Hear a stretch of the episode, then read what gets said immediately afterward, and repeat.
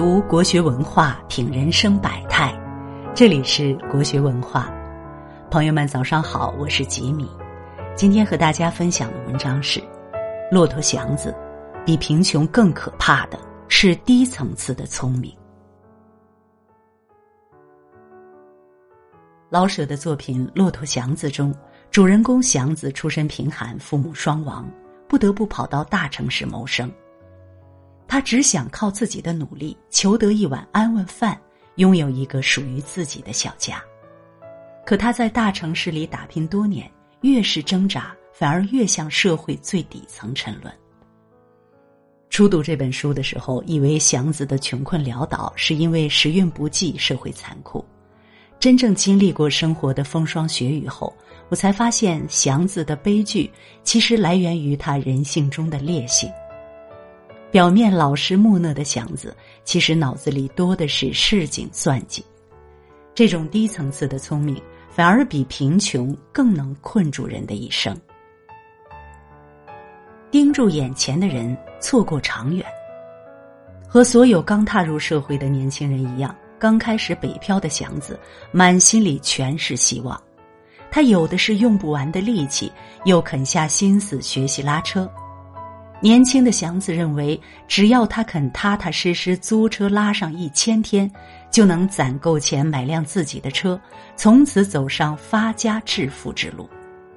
可惜造化弄人，祥子才买到新车，就被乱兵连人带车一起抢走。他想尽办法才逃了出来，而那辆寄托了全部希望的车，却不知道被蛮横的大兵们弄到哪里去了。老实的祥子只好从头开始攒钱。然而他忽略了，此时的自己早已不同于三年前那个只有力气的愣头青。他有技术，也有口碑。车厂老板愿意提供低息借款，一同给宅门打工的同事也建议他搞民间集资买车。可生性保守的祥子既不想多付利息，又不愿意与他人有金钱关系牵扯。他顽固的认为，钱只有放在手里才保险。他小心翼翼的攒着自己的老本儿却没料到祸从天降。自己打工的主家惹上事，侦探没抓到主家，却对祥子百般恫吓。祥子被迫交出全部积蓄，买车梦再次成为泡影。以前看到此处，总是觉得社会黑暗，人心险恶，为祥子感到委屈。可如今细细想想，倘若没有这场横祸，又能如何呢？祥子的年龄已经越来越大，体力越来越差，也许一场疾病或者意外就会耗尽他的薄薄积蓄。更重要的是，电车正在普及，人力车逐渐淘汰，祥子选的路，从长远来看，注定会走向没落。贫穷的本质中说。穷人不了解社会运行的规则，被桎梏在疲于奔命的模式里，只能原地踏步。因为每天的生活都被劳作填满，拼尽全力都只为满足眼前的需求，没有精力去考虑长远的发展，以为未来会日复一日，永远如此平顺下去，却不知岁月如梭，社会每时每刻都在变迁，多少固步自封的人。不知不觉中就被生活碾压的粉身碎骨。世界遗弃你的时候，从来都不打招呼，所以千万别一味埋头拉车，抬头看看路，走在时代的趋势里，才能一步一步迈向属于你的康庄大道。越想走捷径，越会走绝路。靠自己买车的梦想虽然破灭。命运又给祥子留了一条小路，他做事勤恳稳重，被车厂老板的女儿虎妞相中。最初，祥子十分抗拒，因为虎妞年纪大，相貌丑，还用了很不光彩的手段设计他。他想方设法逃避，可始终斗不过狠劲十足的虎妞。再加上自己手上积蓄全部失掉，祥子索性自我安慰。等到人老车旧，依然会贫苦不堪，还不如娶了虎妞，总能得到几辆车做嫁妆。然而，虎妞的父亲却看不上祥子的车夫身份和短浅见识，更不甘心一生心血便宜外星人，断然卖掉了车厂，远走他乡。当老板的如意算盘落了空，祥子只得拉上用虎妞私房钱买的二手车，重新靠苦力谋生。可此时的他早已没了刚进北平时的心气儿。每日工作都是一半挣扎一半对付。望着眼前这一切，他心里全是对虎妞的怨恨和对未来的沮丧。英国哲学家培根说过：“人生道路上最近的捷径，通常是最坏的路。”当你决定钻捷径的那一刻，看似侥幸省掉一程辛苦，可失去的是努力时锻造成的能力、坎坷里磨练出的意志和拼搏中积攒下的人脉与经验。所有错过的修行，都是命运埋下的隐患。也许在未来的某个时候，就会突然爆发出来，将现实毁得体无完肤。走惯了捷径的人，正如祥子一样。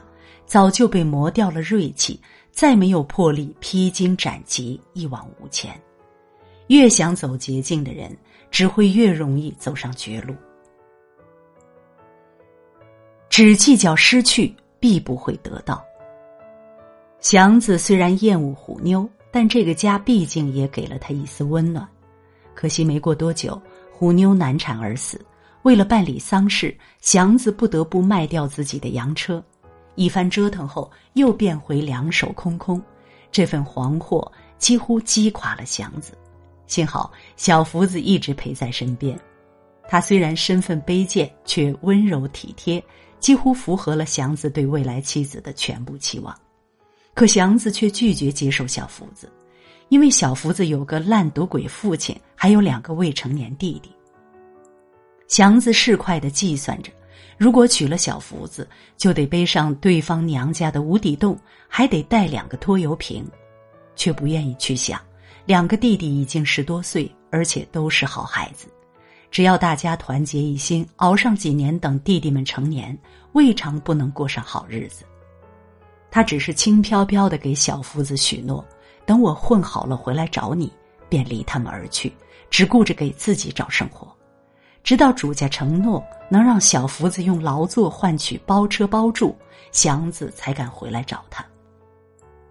可等祥子回来的时候，这个命苦的女人已经在几个月前不堪折磨上吊自杀了。一时的退缩却成了永远的失去，这悲剧令人扼腕痛惜，但更令人深深警醒：一味害怕损失，以致畏首畏尾。必然会错过机遇和幸福，一味想要索取，只想坐享其成，不肯付出，必然会令人生厌，以致众叛亲离。这世上之事，从来都是计较越多，福气越少。你越是计较，越多不幸；你越多算计，只会越发贫穷。正如美国心理学家威廉所说：“凡是太过计较的人，实际上大都活得不幸福。”若只盯住眼前利益不放，太过精于算计，你就可能会在未来的某一天输到一无所有，然后追悔莫及。占一时便宜，损一世福气。没有了车，也没有了爱人，失去对未来所有期待的祥子，彻底活成了自己当年最讨厌的样子。他开始像其他车夫那样偷奸耍滑的拉车，还对客人漫天要价，也学会了抽烟、喝酒、赌博、嫖娼。没钱花的时候，他就编造各种理由找老主顾和其他车夫借钱。靠着许多年积攒下来的敦厚人品，有不少人愿意借他钱救急。可钱一到手，他就拿去换成了烈酒、烈烟、赌桌上的筹码。那些借来的钱就这样被祥子稀里糊涂的糟蹋掉，再无归还之日。这种坑蒙拐骗的伎俩，终究不是长久之计。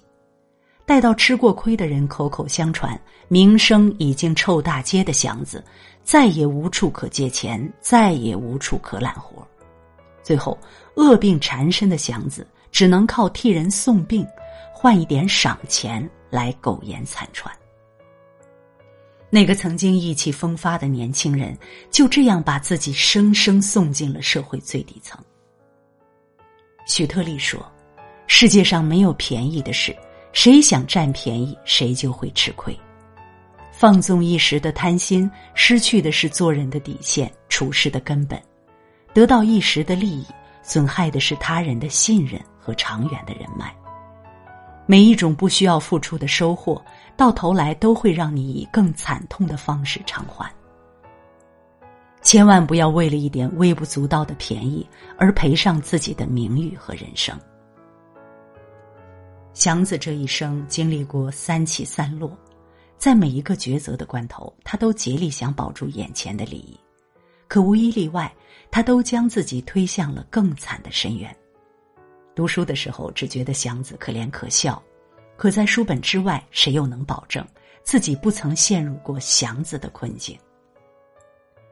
只顾每日为温饱奔忙，却不知已经偏离了行业或者社会的发展大势；只顾为眼前的利益争抢，却不知在斤斤计较之中，早已透支了自己未来的福报。岁月如大江东去，滔滔流逝。选错了不能重演，后悔了也于事无补。永远不要计较一时得失，不要运用小聪明占小便宜。真正有大智慧的人，选择一个正确的方向，一直深耕，不管在哪个时代，早晚能够闯出属于你的一片天地。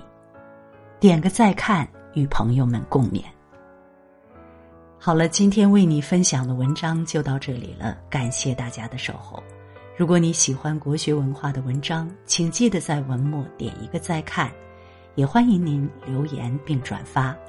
让我们相约明天，愿国学文化的声音伴随着你的每一个清晨。